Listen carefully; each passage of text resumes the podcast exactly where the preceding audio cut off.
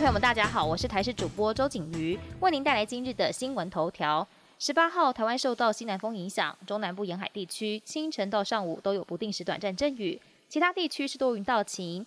午后，中南部地区各山区也会有局部短暂雷阵雨，不过水汽会逐渐减少，雨势趋缓。温度方面，各地都是高温炎热的天气，高温普遍在三十二到三十六度，大台北东半部地区会有三十六度以上高温发生的可能，民众外出要记得做好防晒。人工生殖植入多胚胎可提高成功率，但容易形成多胞胎，影响母婴健康。政府去年七月扩大试管婴儿补助，限缩植入胚胎上限，带动单一胚胎或双胚胎植入比率从百分之七十二点七提升到百分之九十三点九，追上国际水准。医师指出，临床观察，扩大补助政策上路后，多胞胎率有下降的趋势。面对 BA. 点四、BA. 点五在线疫情，国内也出现首例 BA. 点五社区感染个案，为北部一名二十多岁女子，还是首例重复感染 BA. 点五的个案。因此，外界关心台湾是否也会扩大接种第四剂。对此，指挥中心中区指挥官、中国副一副院长黄高斌表示，现行疫苗对变异株的防护效果没有很好。不需要急着扩大接种，可以等次世代疫苗问世，或是九月、十月疫情状况，考量这两个因素后再决定是否降低接种年龄层或针对全民接种。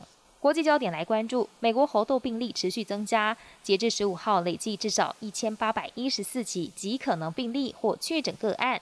防疫高官佛气强调，必须更严肃应疫情。食药局前局长高特里布也警告，控制及遏阻病毒恐怕已经为时已晚。美国总统拜登十六号结束四天中东行返美，在沙地阿拉伯吉达与中东九国领袖举行的峰会上，保证美国会持续在当地扮演主动、有原则的领导角色。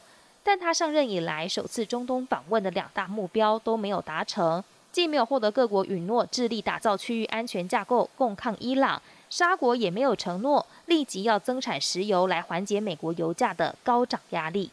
前美国国务卿庞皮欧接受英国媒体专访，他正准备参加二零二四年美国总统大选。五十八岁的他曾担任美国中央情报局局长，也曾在前总统川普执政时期担任国务卿。这回不仅减重有成，展开一连串行程，在最先进行党内初选的州演说，还有投放竞选广告。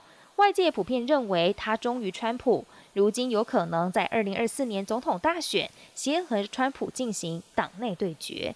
本节新闻台视新闻制作，感谢您的收听。更多内容请锁定台视各界新闻与台视新闻 YouTube 频道。